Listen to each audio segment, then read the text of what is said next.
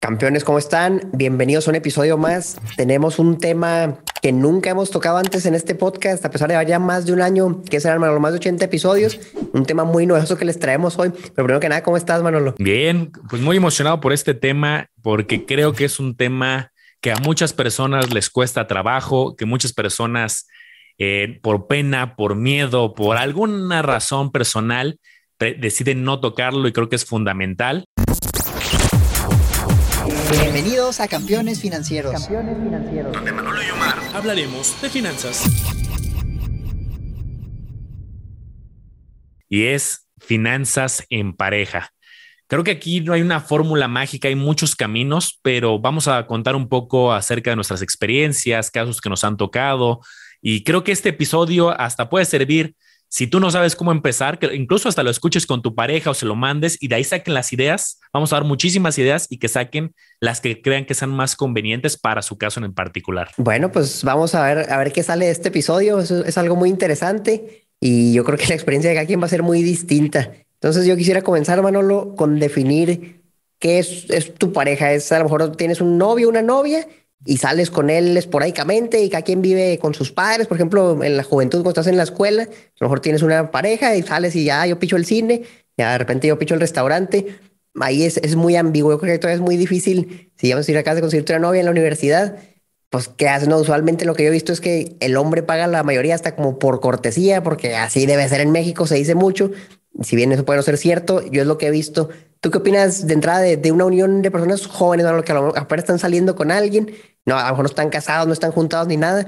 ¿Cómo se deberían dividir ahí los gastos más que nada fuera de los ingresos? Tocas un punto bien interesante que hay diferentes grados de madurez, ¿no? De, las parejas. No es lo mismo a lo mejor la plática, la conversación que se va a dar entre eh, dos personas que están recién saliendo, las primeras citas, pues no, no, es, no creo que sea tan oportuno en la segunda cita o en la primera cita. Oye, ¿cuál es tu puntaje crediticio? ¿no? Eh, o dime cuánto, qué cantidad ahorras.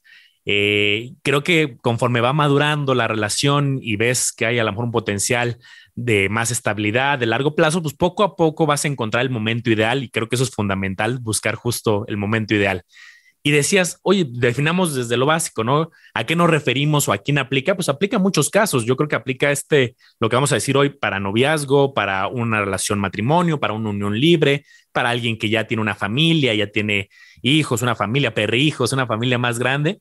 O incluso déjame salirme un poco, puede aplicar esto para tu compañero de vivienda, ¿no? No necesariamente una eh, pareja, una relación que haya afectiva, puede ser también de camaradería, de amistad y que, oye, estamos viviendo juntos, vamos a compartir gastos, vamos a, pagar la luz, el internet, la renta, Netflix juntos, y creo que también ahí aplicaría, ¿no? Entonces, ya definido esto, eh, creo que hay que buscar el momento ideal, que como decía, no creo que sea la primera cita, pero sí ya que hay una confianza y que se empiezan a dar ciertos gastos, porque a lo mejor al, principio era como tú decías, Omar, alguien asumió la cortesía, el hombre, la mujer, quien sea, ¿no? de, independiente, pero en algún momento creo que vale la pena decir, oye, a ver, ¿qué va a pasar ya hacia futuro, hacia metas grandes, ¿no? Oye, queremos comprar una casa juntos, queremos irnos de viaje y eso va a ser mucho más costoso. Y creo que ahí va a ser como el detonante. Hay que empezar a planear. Excelente. Pues vamos a evolucionar un poco. ¿Sabes qué? Vivo con alguien, llámese mi pareja, llámese mi amigo, y nos queremos distribuir los gastos. Y la pregunta es, ¿cómo los distribuyo? ¿Quién paga la mayoría? Puede ser con base al ingreso de cada quien, oye, tú ganas más, tú pon más, puede ser 50, 50, es que vámonos parejo y, y listo, oye, sabes que yo absorbo todo y tú te dedicas a la casa. Realmente no hay una respuesta correcta y todo esto es, es totalmente viable. Lo que yo diría es depende, depende de cada caso y de cómo se acomode cada quien. Por ejemplo, si hay una persona que le gustan mucho los negocios y siempre anda muy movido y le va muy bien, y la otra persona a lo mejor le gusta estar en la casa y está tranquilo, pues se puede, se vale, ¿sabes qué? Yo me dedico a la parte financiera, tú dedícate al hogar, a tener bonito hogar, a estar con los hijos, a la crianza, etcétera. Y eso se usa mucho en México, ¿no? Que una persona trabaja, otra persona está en la casa. Y ahorita ya no es tan tanto así porque ya que un ingreso a veces no alcanza. ¿Y qué pasa? A lo mejor las dos personas tienen que trabajar. Las dos personas trabajan y ahí sí, oye, yo gano 6 mil pesos y yo gano 50 mil. a lo mejor no es justo decir, vámonos mitad y mitad con los gastos porque pues a uno a lo mejor ni le va a alcanzar con todo su sueldo y la otra persona va a hacer tal vez muy poco. Yo tal vez en ese caso, pues vale la pena yo iría por porcentaje. Oye, ¿sabes qué? Pues de, proporcional a tu ingreso, puedes cooperar el 50% de tu ingreso, yo el 50% del mío, y que o sea nuestros gastos, o vaya, el porcentaje que ustedes lo definen. Es una manera más sana, yo creo, por porcentaje. Y, es que es, bien difícil, mano. Mira, yo les puedo decir qué es lo que yo he hecho, vaya, porque también ha sido muy variado. Yo en su momento tenía roommates. Yo compartía una casa con una persona que era un compañero de trabajo, era un buen amigo. Nos dividíamos los gastos. Entonces ahí sí era tan fácil como que la renta a la mitad, los servicios a la mitad. Si compramos comida, cada quien compra lo suyo, pues ahí nos metíamos mucho en eso. Cosas personales, pues cada quien se las compra. Y eso era simplemente una relación de profesionales, ¿no? Que vivían dos ingenieros en una casa y se dividían los gastos. Fuera de eso, oye, ¿sabes qué? Vamos a comprar una tele. Bueno, pues a lo mejor filamos usar los dos, mitad y mitad. Esos fueron, yo creo, los, los principios que tuve, Manolo, compartiendo gastos con alguien. Y ahí sí era todo al instante, o sea, no había, vaya, que en un futuro vamos a comprar una casa, pues no era, era algo temporal. Después de ahí me casé, llevo cuatro años casado y aquí sí fue muy diferente, porque cuando yo me casé, yo en ese caso me fui a trabajar a Estados Unidos y mi esposa no podía trabajar por la visa que teníamos, solo yo podía trabajar. Entonces yo era el único ingreso, es decir, que yo tenía que pagar todo, porque mi esposa pues, no tenía dónde pagarlo, entonces así lo hacía, yo pagaba todo. Yo en este caso administro la mayoría de lo que es la parte financiera pero sí trato de involucrar a mi esposa y de decirle, oye, ¿sabes qué? Estoy haciendo estos movimientos, ¿sabes qué? Aquí tenemos dinero, estamos haciendo esto, para que no se sienta excluida, porque también es difícil, ¿sabes? Una relación de dos, donde una persona es la que controla todo el dinero y la otra a lo mejor ni sabe el día de mañana con qué van a comer. Entonces yo, trato mucho de involucrar a mi esposa. Así viene, a lo mejor no va a tomar las decisiones de, ¿sabes qué? Invierte aquí, invierte acá. Yo le, le pregunto, ¿sabes? Oye, ¿sabes qué? Me gusta eso, ¿qué opinas? Aunque a lo mejor no sea muy experta en el tema, tratar de involucrarla. Y creo que eso es lo que ha funcionado bien porque a mi esposa tampoco le gusta mucho la parte financiera. Si a lo mejor a ella le gustara, pues yo le involucraría más, le le enseñaría a analizar inversión, etcétera. Pero como dices, que a mí no me gusta mucho eso, mejor hazlo tú. Pero si nos ha funcionado. ¿Tú qué, qué nos puedes contar de esto, Manolo? Pues mira, yo quiero partir de los tres escenarios que planteaste y te doy mi opinión de cada uno. Hablabas de 50 y 50, ¿no? Y, y creo que a lo mejor en algunos escenarios como el de los compañeros, ¿no? De cuarto, que yo también hubo etapas donde viví con dos compañeros más, con tres compañeros más. En algún momento hasta dormí en, unos dormitorios de, viví en unos dormitorios de la universidad y allá estaríamos ocho en esos dormitorios. Ahí viví muy poco tiempo porque era muy complicado ocho personas, pero siempre me gustó en la universidad compartir eh, vivienda con dos, tres amigos y ahí sí era muy transparente. Todos teníamos los ingresos similares al final como estudiantes y entonces pues sí dividíamos de forma muy pareja, aunque creo que hay un concepto interesante, con ciertos eh, tintes de flexibilidad. Por ejemplo, me acuerdo que vivíamos tres en una casa, nos cambiamos a otra mucho más grande y había en esa casa nueva un cuarto que era notablemente mucho más grande, la recámara principal y dos chiquitos, ¿no? Entonces ahí fue, oye, pues queremos seguir viviendo juntos, nos encanta esta casa, pero es claro que uno va a tener un cuarto mucho mejor. Y ahí pues como que hicimos ese debate y este, dijimos, oye, ¿cómo lo hacemos? ¿Lo sorteamos? Eh, ¿Que uno pague más? Y al final, la, conclusión que hicimos creo que no fue nada práctica, pero fue, oigan, pues el semestre dura, ahí es un raro, ¿no? Semestres que no duran seis meses, que son cuatro meses como de estudio. Oye, pues cada semestre nos vamos rotando y todos tenemos este cuarto y, se llegó a un consenso, ¿no? Por lo que voy, creo que como las finanzas cambian un montón, ahí era pues el semestre, pero ya en la vida real pues puede ser un tema de un ascenso, de un despido, de una enfermedad y creo que debe haber esa flexibilidad. Entonces, 50 y 50 creo que va a quedar en casos muy particulares, muy, muy específicos y serán los menos. Luego dijiste, el que más gana, eh, que aporte más, creo que puede ser un acuerdo sano. Póngalo con un número, uno que gane 100 mil y el otro que gane 15, por poner un ejemplo un poco extremo. Si llegaran a decir, oigan, pues mitad y mitad, pues una de dos, el que gana 100 mil se, va a un estilo de vida eh, pues mucho más eh, modesto o el otro va a estar ahorcado en, hasta en deudas, ¿no? Entonces yo creo que sí se vale en algún momento decir, vamos a llegar a un acuerdo y pues el que gana más, pues puede aportar más si se siente cómodo, ¿no? Y eso lo tienen que platicar. Y hubo otro tercero que se, lo comentaste muy rápido, que era por gasto. Eh, es decir, oye, ¿qué tal si tú pagas la renta y yo pago eh, el, gas y yo pago estas vacaciones, que sería un poco parecido a la anterior? Creo que ese también está muy fácil porque es muy transparente, ¿no? Oye, pues a mí me toca la luz y ya, ¿no? Y sé cuánto tengo que pagar. Entonces, pues, aquí, aquí tienes campeón tres opciones. Creo que el de 50-50 lo usé como universitario. Eh, en la vida eh, en pareja, creo que sí, yo he utilizado más el de proporcional. Y creo que ese, si se sienten cómodos y lo platican desde el principio, puede funcionar bastante bien. Muy buena opción, ¿sabes? Y va a depender mucho de su caso. Ahora, vámonos al otro lado, ¿qué tal la parte? Ya hablamos de los gastos, pero ¿qué tal de los ingresos, de las inversiones? ¿Saben qué? Estamos teniendo un excedente, lo vamos a invertir y a lo mejor invierten algunos en, la bolsa, en criptos, van a fintechs y al final de cuentas, ese dinero de quién es, es, tuyo, es mío, es de los dos. Entonces yo creo que aquí tenemos que partir de la parte legal están casados o están juntados con una hoja notariada o no, no tienen nada o se casaron nada más por la iglesia, porque aquí sí es bien importante el tema legal. Siempre pregúntense esto, ¿qué pasa si el día de mañana se llegan a divorciar? Y no, espero no le pase a nadie, pero ¿qué pasa si sucede? Entonces, ¿qué pasa si sucede? Vaya. El caso es que te separas y a quién le corresponde la casa que compraron juntos. Entonces ahí a que se van a la ley. ¿Y qué es lo que te dice la ley? Depende de cómo estés. En este caso, si estás, por ejemplo, juntado, pues ahí va a ser del nombre que sea el dueño de las escrituras. Oye, las compré a mi nombre, tú legalmente eres el dueño y a la otra persona mm, por ley no le correspondería nada, menos que tú decidas darle algo, pero meramente por algo ético. Oye, ¿sabes que estábamos casados, pero bajo el régimen de bienes separados? Lo mismo, el nombre de la persona que esté en las escrituras va a ser el único dueño de la propiedad. Y por último, ¿sabes que estamos casados, pero bajo el régimen de bienes mancomunados? Aquí sí es mitad y mitad. Lo tuyo es mío, lo mío es tuyo. Y si tenemos una casa, es de los dos y nos corresponde la mitad. ¿Qué haces si, oye, pues no la queremos, a lo mejor no la queremos vender? Bueno, pues el que la quiere conservar tiene que comprar la parte de otra persona, tiene que ponerse de acuerdo de alguna manera, porque ahí sí tiene la tranquilidad de que todo está ido a la mitad. Ya son, son opciones interesantes, Manolo. Yo conozco, por ejemplo, personas que estaban juntadas y tenían una hoja que avalaba, una hoja notaria que avalaba que, que estaban juntados pero pues legalmente eso no se sirve a la hora de, de un pleito, de que quieres dividir las cosas. Entonces, ahí ya tienes que ver con tu pareja y eso es bien delicado. ¿Cómo, por ejemplo, si se quieren casar, pues bajo qué régimen van a estar? Y ahora la otra es, oye, ¿sabes qué? Me voy a casar y yo tengo una herencia grande y tengo varias propiedades y a lo mejor mi pareja, pues ahorita no tiene nada, pero la quiero mucho, me quiero casar o lo quiero mucho, me quiero casar. ¿Qué hago, no? ¿A poco le voy a dar la mitad de todo lo que yo tenía desde antes?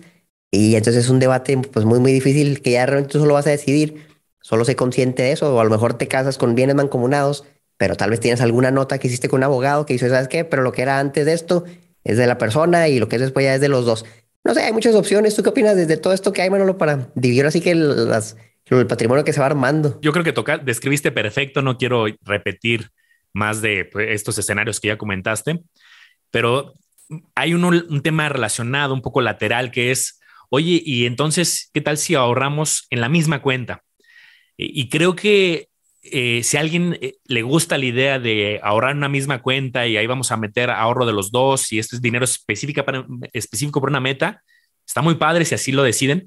Creo que aquí lo conveniente es tener dos opciones, es decir, el ahorro conjunto y el ahorro individual, ¿no? Porque a lo mejor también hay metas en pareja y metas individuales. A lo mejor uno de tus más grandes anhelos es no sé, quieres este, estudiar algo, ¿no? Y tengo, que, quiero estudiar una maestría y entonces voy a ahorrar para mi meta y esa es una meta a lo mejor personal, ¿no? Pero a la par tienes la meta de quiero ahorrar para un viaje y eso ya lo podrían como separar, ¿no? Tus metas individuales y también cuánto contribuyes a tu meta juntos. he visto casos, ¿no? Donde buscan todo concentrar en una cuenta y ahí pues, es donde luego, oye, yo quiero agarrar de la cuenta, pero no es para una meta eh, conjunta y pueda dar lugar a más pláticas que dependiendo eh, cómo haya sido de armonioso desde el principio la comunicación, pues va a ser más fácil decir, oye, eh, yo agarro de esta cuenta concentradora o mejor separamos para metas en conjunto y para metas individuales, que yo creo que eso sería lo más sano porque todos tenemos metas personales y también metas en conjunto. Fíjate que eso también lo he visto bastante, la cuenta concentrada y a lo mejor no para todos los gastos, pero para gastos, por ejemplo, en pareja, para salidas. Es que vamos a tener una cuenta donde aportamos constantemente y cuando vamos al cine, cuando vamos al restaurante, de ahí lo pagamos. Funciona bien, digo, yo personalmente no lo hago, pero sí veo cómo puede funcionar para ciertos perfiles. Es una opción interesante tener una cuenta que sea en conjunto y aparte tener tus cuentas individuales y así ya te quitas de, problemas. Ahora, Manolo, ¿qué pasa en el caso de que, sabes qué? Yo estoy suscrito al canal Campeones Financieros y ya me eduqué financieramente, ya no tengo deudas, y hice un presupuesto ya se estoy invirtiendo, pero mi pareja no, a lo mejor mi pareja pues, no le importa el dinero y la tarjeta de crédito la pasa en todos lados y no se fija y el terminal el mes cuando le hacen el corte se da cuenta que terminó endeudada y no le alcanza para, para pagarlo.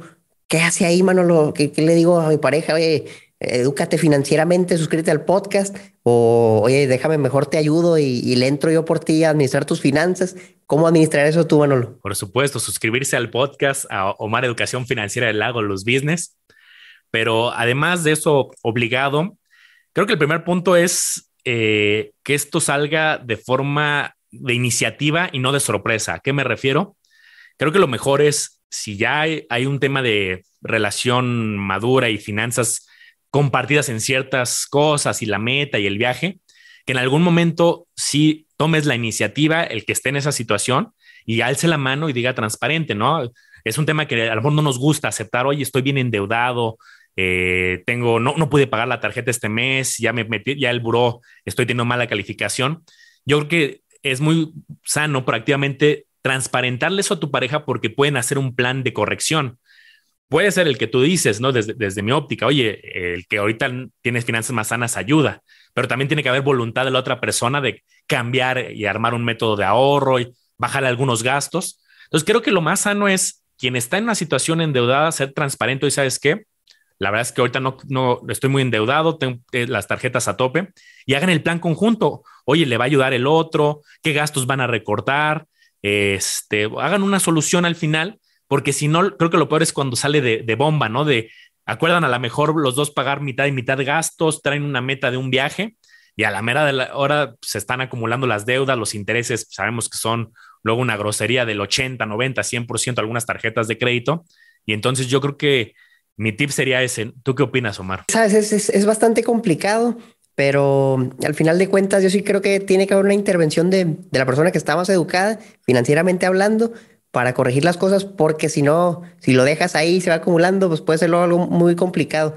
Y ya, ya depende, yo creo que de la voluntad que veas en la otra persona. Si ves que sí quiere cambiar, bueno, le puedes ayudar. Si ves que sabes que, es que no, no te metas en lo mío, pues bueno, pues a lo mejor ya no hay mucho que puedas hacer.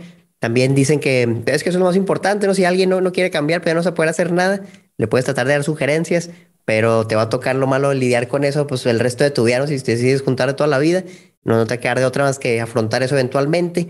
Como por ejemplo, no sé, imagínate que una persona tiene una casa y no la está pagando al banco y de repente ya se la quieren quitar. Y pues bueno, son cosas malas, ¿no? Pero que desafortunadamente si ya no, no se dejan ayudar, no puede hacer nada. Pero tú que nos escuchas, campeón, tú sí puedes. Entonces, por eso estudia bien esto, prepárate para que no se caiga en esa situación. Ahora, e, es, complicado esto, Manolo, pero mira, algo, por ejemplo, si dices, oye, yo me casé por el régimen de bienes separados, pero pues ahora, ¿cómo le hago? No? Si vamos a comprar una casa, entonces, ¿a nombre de quién la ponemos? Y yo aquí un consejo que les puedo dar es, traten de dividir los activos que tienen. Sabes que a lo mejor el carro está a tu nombre, y a lo mejor la casa está a tu nombre, y si luego compramos un DEPA, lo ponemos al otro, y de perdida balancearlo, ¿no? Y a lo mejor tenemos una cuenta de ahorro que esa está a tu nombre, y, tratar de distribuir un poco los activos para que en cualquier caso, mira, aunque sean bienes separados, cada quien tenga algo, cada quien tenga algo, y no tengan ese miedo de, híjole, es que mi pareja administra todo y todo está a su nombre, y tengo el miedo de que el día de mañana se vuelva loco y me deje, y me deje sin nada. Justo, es un tema pues delicado, porque hay que tocarlo. Y ya que entramos en terreno delicado, porque de eso se trata este episodio de romper tabús y, buscar como una solución anticipada, eh, hay un tema que lo hemos ya tratado en otros episodios y son dos temas en particular que quiero traer al lugar. Uno, tema de testamento. Sabemos tema que a, a, quién le emociona hablar de ese tema, ¿no? De testamento. Y tema dos, el de seguros de vida. Aquí creo que en este tema cae perfecto en qué situación creo que aplica un seguro de vida, que luego hemos visto, ¿no? Que te quieren vender seguros de vida con ahorro y un montón. Para mí la situación perfecta donde hay un seguro de vida, por ejemplo, es en el caso que, que tú comentabas hace rato. Por alguna razón uno trabaja, eh, como el caso que, que, tú, que tú mencionabas hasta en tu historia. Una persona trabaja, concentra los ingresos y la otra recibe ingresos del sueldo de la otra. Al final tienen esa, eh, esa plática. ¿Qué pasa si llega a faltar la persona que era la que generaba el 100% de los ingresos del hogar? Inmediatamente sucede eso, tragedia emocional. ¿Y qué pasa? Pues también tragedia financiera porque se le cortaron los ingresos. Aparte de que qué difícil ponerte a, buscar chamba eh, con un tema emocional de este estilo y adicional, eh, pues se cortó inmediatamente los ingresos. Entonces, en ese ejemplo, cuando uno es proveedor de flujo para la pareja o para hijos o para alguien en particular, creo que esa es la razón de existir de los seguros de vida. Eh, que si llega a faltar alguien, caiga un recurso y la parte emocional sea muy complicada, pero al menos la parte financiera está resuelta. Yo por eso ya me han escuchado en otros episodios que yo digo, no para todos es un seguro de vida. hay muchos seguros que sí son para todos, pero este en particular creo que aplica para casos como este. Y el testamento, pues también es otro tema importante que pues, vale la pena tenerlo, o al menos tener bien amarrados los beneficiarios en tus cuentas eh, de inversión, de ahorro y que esté el beneficiario con los porcentajes actualizados que tú quieres. Oye, Manolo, ¿Qué haces en el caso donde una sola persona es la que concentra la mayoría de los ingresos y obviamente da a la otra persona para que cubra sus gastos y demás?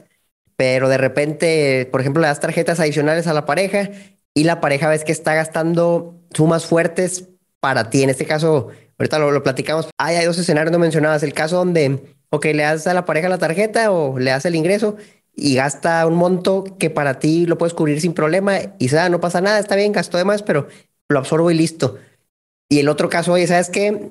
Le di la tarjeta y la topó y, yo ni siquiera tenía dinero para pagar eso, no sé qué, cómo voy a hacerle. ¿Cómo manejar estos dos casos, Manolo? Creo que la palabra clave es justo un presupuesto. O sea, hay presupuesto individual, puede haber presupuesto familiar, aquí es un presupuesto en pareja. Y ser transparente al final, cuánto es sostenible. A lo mejor alguien dice, oye, es sostenible que, que puedas gastar 20 mil, ¿no? O un rango.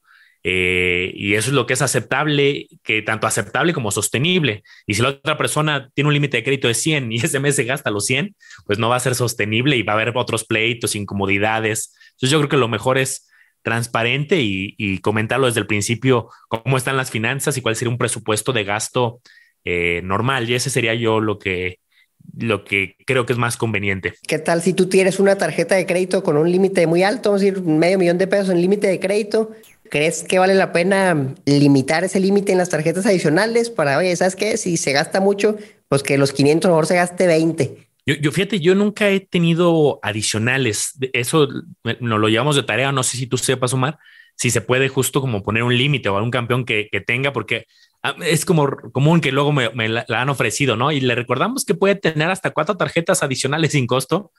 Y yo he preferido como separar, ¿no? Las, este, los ingresos, con presupuesto, con todo lo que hemos hablado de acuerdos, pero ahí sí desconozco si se puede topar, pero eh, yo creo que a lo mejor no toparlo por una emergencia o algo, ¿no? Algo en particular. No es así como, ah, pues nada más 10 mil y está súper topado, pero este, pues yo creo que sí, platicarlo y si hay confianza, le pongas límite o platicado debería de funcionar. No, sí se puede. Yo, yo sí tengo adicionales y si te preguntan qué límite le quiere poner, es el total o la cantidad que usted quiera. Entonces, sí, yo, también personalmente yo no lo utilizo, yo las tarjetas las tengo abiertas porque hay, más que nada hay confianza, no hay confianza. Y si un día se topan, pues a lo mejor sí me va a doler, pero pues, habrá manera de, pagarlo. Ahora, esta pregunta también es obligatoria, bueno, lo llamamos a las preguntas incómodas que tenemos que cubrir obligatoriamente. ¿Qué pasa en el caso donde tienen, independientemente que una persona gane más, una gane menos, pero el familiar de uno de los dos se enferma, un familiar a lo mejor no importa si es muy cercano, un primo muy lejano, pero que esa persona quería mucho y no tiene dinero para pagar los gastos médicos. Eso es que lo internaron, tuvo una emergencia la cirugía cuesta 200 mil pesos, pero pues no tiene dinero para pagarlo y, y, yo lo quiero pagar todo. A lo mejor te dice la pareja, yo, yo quiero que lo apoyemos. ¿Cómo, ¿Cómo reaccionas en un caso así que tú a lo mejor no tenías previsto un gasto así? Tu seguro no aplica para ellos porque es una persona que no es tu hijo. ¿Qué haces ahí? Le dices, oye, sí, yo lo pago, no pasa nada o, oye, ¿sabes qué? Ahorita a lo mejor no nos alcanza a pagar eso, vamos a dejarlo que, que, se muera o cómo reaccionas a algo así. Claro, creo que una primera pregunta es, ¿se, ¿se, tiene el dinero? Esa sería como, oye, cuesta 3 millones, ¿no? Pues, ¿de dónde, ¿De dónde se saca, no? Creo que en un tema delicado y emocional y de un familiar, un amigo, pues puedes, a veces vas, vas a hacer todo, ¿no? Lo posible y, y buscas un negocio, buscas qué vender y te pones muy pilas, pero también hay que ver la realidad, ¿no? Si, si se tiene el recurso y la posibilidad. Y creo que al final aquí debe haber muy buena comunicación. Eh, al final, pues va a haber muchas emociones, ¿no? Que van a estar rondando en la cabeza. Yo creo que, por ejemplo, vamos a suponer que uno eh, sea el papá de uno, el hermano de uno, y esta persona pues va a estar emocional, eh, pues muy complicado, ¿no? No va a tener ni siquiera cabeza para pensar a lo mejor de los números y de, oye, el presupuesto y cuánto lo hacemos ahorita. Lo que va a querer es emocionalmente tratar de ayudar y a la prueba decir, oye, vendemos la casa, vendemos el coche, nos endeudamos, eh, no sé, ¿no? Yo creo que deben de pensar la otra persona también con cabeza fría, ponerse en el lugar de la otra persona. Y creo que sí, eh, al menos en mi caso, yo, yo creo que sí, yo sí apoyaría, buscaría mecanismos. Obviamente con planificación se hubiera solucionado de una manera más fácil, un seguro, el ahorro de emergencia. Oye, pero ¿qué tal si ya no lo hay? No, pues ya no podemos volver atrás. Creo que es eh, que haya mucha comunicación, ver también las posibilidades financieras eh, reales y claro está que hacer un esfuerzo importante, pero este, también adecuado a la realidad. La otra persona, les digo, va a estar con una complicación emocional y tú que estás en el otro lado, pues entender, apoyar, buscar y buscar las mejores alternativas, pero pues que sean realistas y viables, ¿no? ¿Tú qué opinas? Sí, pues yo también apoyaría totalmente dentro de lo que sea posible y, creo que ahí salió un tip muy valioso, bueno, para las personas que nos escuchan. Si tienes familiares cercanos que quieres mucho, llámese tus papás, tus hermanos o un amigo muy cercano, pues asegúrate que tengan un seguro, un seguro que los cubra justamente en caso de una emergencia médica para que el día de mañana no vayan a caer en una situación donde la persona no tenía cobertura alguna, necesita un gasto muy fuerte y no hay de dónde pagarlo. Entonces ya duermes más tranquilo, ¿sabes qué? Mis papás están asegurados, si algo pasa el seguro va a entrar. Oye, ¿sabes qué? Es que no tienen dinero para pagar el seguro. Bueno, pues a lo mejor ya tú decides si absorbes la prima, pero eso ya te va a dar la tranquilidad de que pase lo que pase, vas a poder apoyarlos con, con el seguro sin, y sin tener que demostrar todo de tu bolsa que a lo mejor ni a tener para hacerlo. Es un tip muy, muy sólido. Considero, digo, no, no, no les digo a todos, saquen el seguro a sus padres, pues si no quieren, no, pero nada más piensen el día de mañana. Si alguien muy cercano a ustedes se enferma y nadie lo puede llevar, ustedes lo van a tener que pagar.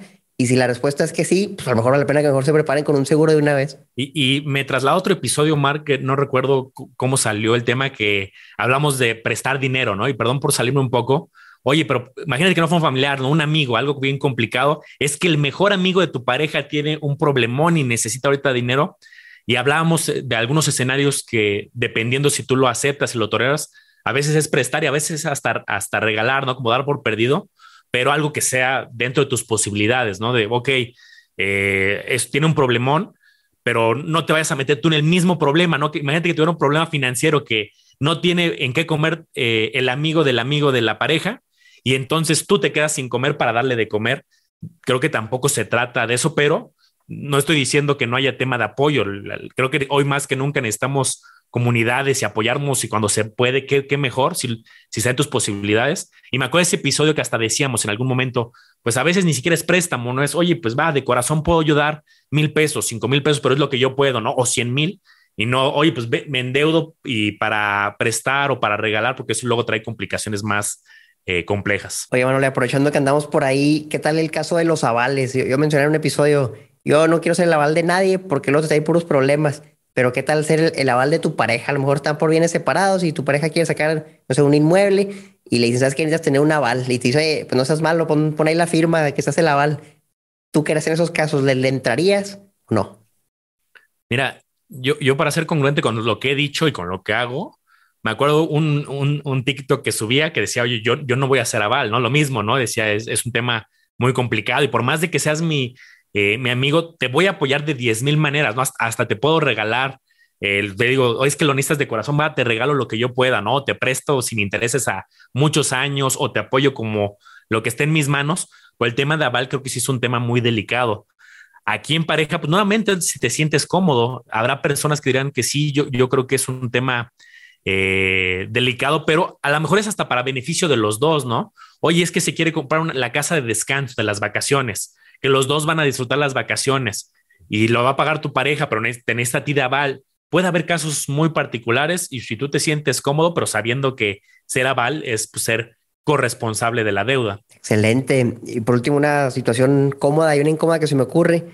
El caso donde hay un aumento considerable en los ingresos. O es que a uno de los dos lo promovieron y ahora es el directivo de una empresa multinacional y su ingreso se multiplicó por cinco. Ya tiene un ingreso muy grande y no saben qué hacer con ese ingreso y uno lo quiere invertir y dice, oye, pues vamos a vivir igual porque ya cubrimos nuestros gastos y vivimos bien y lo demás vamos a invertirlo. Y la otra persona dice, no, hombre, vamos a de vacaciones y vamos a gastándolo todo. ¿Cómo administrar eso en pareja? Esta me gustaría que la respondiéramos los dos. Eh, empiezo yo. Y yo lo que les deseo a los campeones, a, a ti Omar, a mí es qué, fregón que te empiece a ir tan bien en la vida, que tengas ingresos muy fuertes, directivo, un negocio exitoso. Y creo, bueno, esta es mi forma de pensar que también eh, tener mucho dinero, pero ser solitario y todo verlo para uno, pues, eh, pues no se disfruta. O sea, hay que ahorrar y yo soy, somos los primeros en promover el ahorro, la inversión, pero yo quiero que mi calidad de vida mejore, pero junto con la de eh, mis colegas, mis socios, mis amigos, mi pareja. No por eso digo regala dinero a todos, porque pues, también no, no es sostenible, pero qué padre si, oye, que uno ganaba 20 mil, otro 25 y de repente uno gana 200. Pues qué padre que ahora se pueden ir a viajes más interesantes, que se puedan meter a seminarios juntos, que pueda haber una armonía y de repente llevarte a, la familia de tu pareja, llevarte a tu familia de vacaciones y tú pagarlo, invitar a algunos amigos que sabes que a lo mejor no pueden apoyarlos. Entonces yo creo que qué fregón si te empieza a ir muy bien, administrate bien, toma decisiones financieras, no seas despilfarrador, pero qué padre que puedas compartir eh, ese eh, lado bonito de la vida con gente cercana y que, pues, qué, qué, mejor que crecer juntos. Y eso, aparte, yo creo que se te regresa, ¿no? De repente, yo he tenido casos de que a un amigo le empieza a ir muy bien o a mí me va bien y, y nos apoyamos y da muchos giros la vida. Y qué padre que cuando uno le va bien, pues también te apoyen y viceversa, ¿no? Sí, no, pues yo concuerdo. Mira, lo que te puedo compartir es a mí lo que me ha funcionado, lo que hago con mi esposa, es eh, lo, lo, que tenemos de ingreso excedente a lo que usualmente teníamos. Es decir, que con respecto al año pasado mi ingreso aumentó. ¿Qué hago con ese extra? Yo la mitad procuro mejorar mi calidad de vida con ese dinero, gastarla en vacaciones, en, en médicos, en cualquier cosa que quiera, y la otra mitad invertirla. Entonces así mantienes un balance. No vives ahorrando todo y sin disfrutar nada, pero por otro lado también tu portafolio va creciendo, a lo mejor no al ritmo más rápido del mundo, pero es un balance sano, mitad y mitad.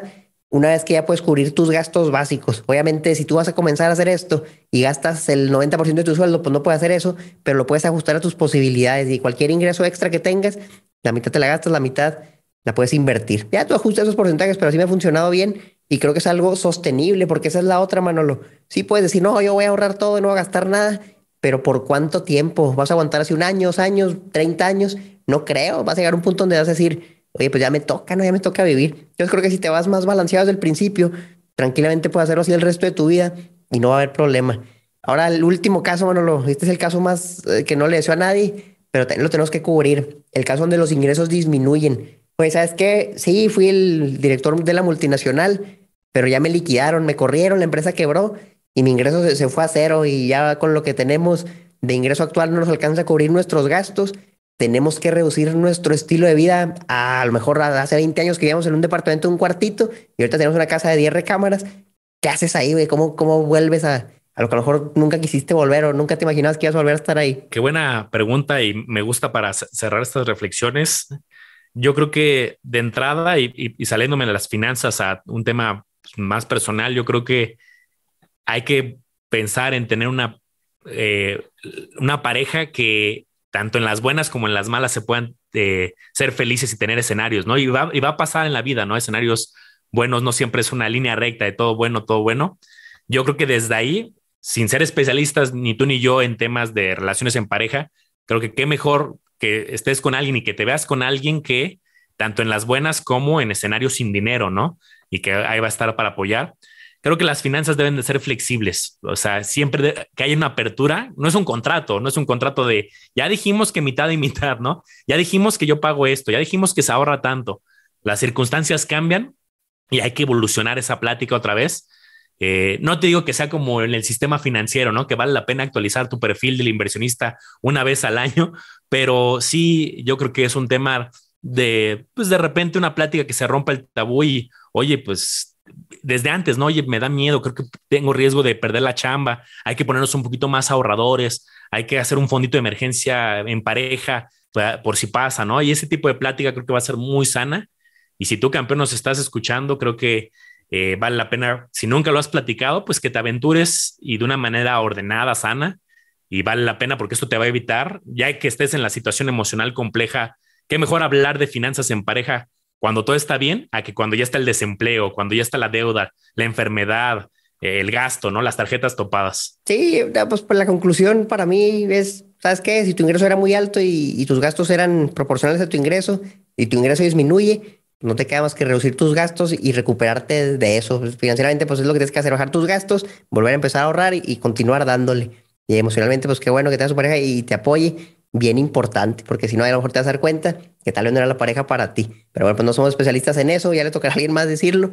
Y yo quisiera preguntarte, Manolo, si quieres agregar algo más a este episodio. Creo que estuvo muy bueno. Sí, no, yo campeones, pues al final también la invitación, y este es como aventurarse, y porque lo he leído mucho en nuestros grupos. Acuérdense que Omar tiene un grupo en Facebook muy grande de muchos inversionistas, que justo así se llama, Omar Educación Financiera. Yo tengo uno igual que se llama Inversionistas Lago de los Business, donde los usuarios participan.